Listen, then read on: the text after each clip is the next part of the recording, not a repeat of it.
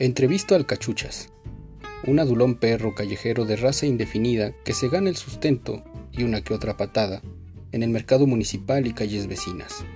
A propósito, he evitado interrogar a perros de pedigrí y de casa rica, pues las opiniones de estos necesariamente están influidas por su abolengo, su sentido de clase y por el tren de vida que llevan.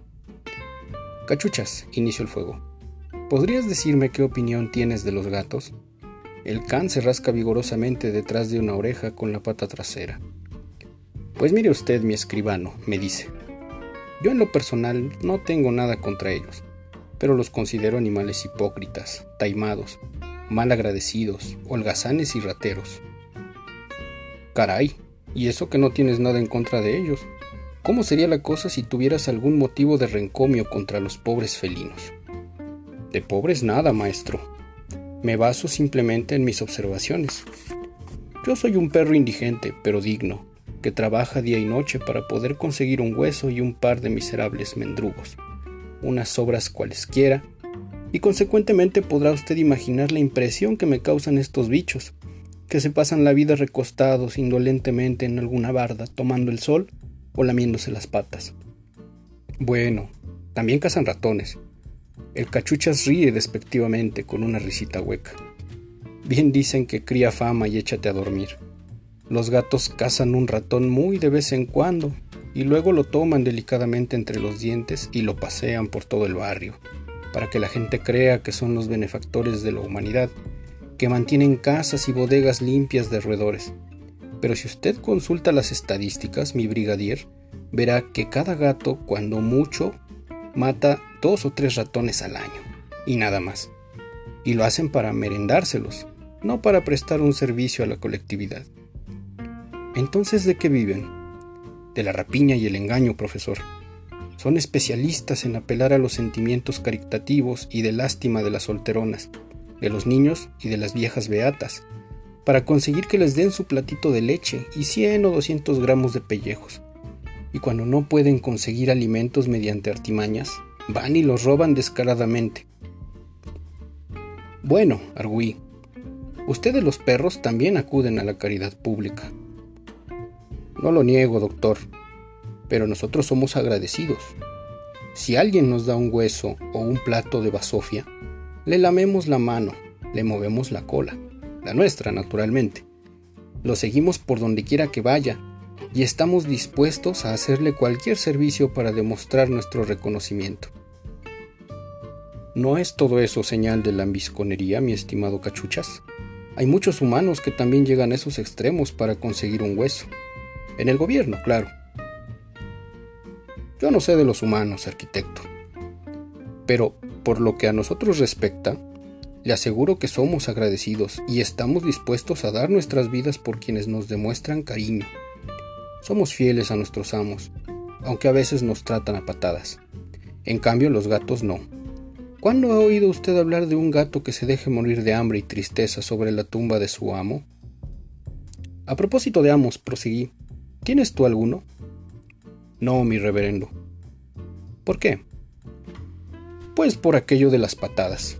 Además, no estoy dispuesto a morir de inanición sobre una tumba. Casi todos los días muero por este motivo y sobre el montón de basura que será mi sepulcro. O sea que eres un perro independiente. Diga usted más bien que soy un can sin ligas sentimentales, legislador. Caray, qué poético, sonreí. Y además eres filósofo. El cachucha se miró las uñas. ¿Qué quiere usted, mi bardo? También los perros del pueblo tenemos nuestro corazoncito. Aquí donde usted me ve, en mi juventud yo fui un gran romántico.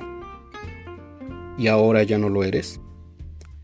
Los golpes de la vida me convirtieron en un perro pragmático y materialista, ingeniero.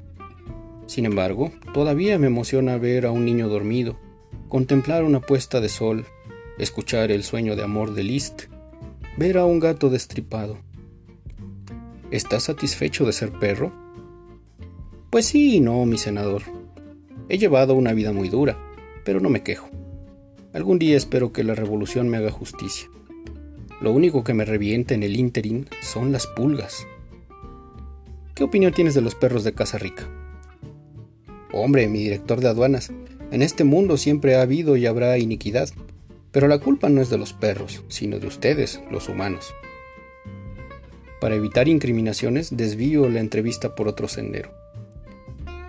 ¿Crees que la raza canina tiene por venir cachuchas? Naturalmente, mi Comodoro, sobre todo desde que se inició la era espacial.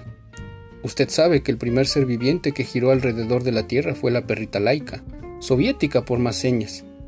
Y lo digo con orgullo, no por ser comunista, que no lo soy, sino por ser perro y sobre todo ferviente admirador de las perras. Nuestra participación en las conquistas del hombre siempre ha sido destacada y definitiva.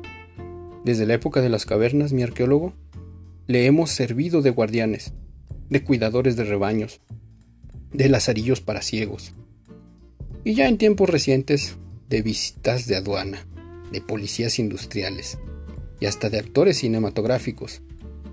¿Cuándo ha oído usted que un gato sirva para desempeñar estos menesteres, mi oficial mayor?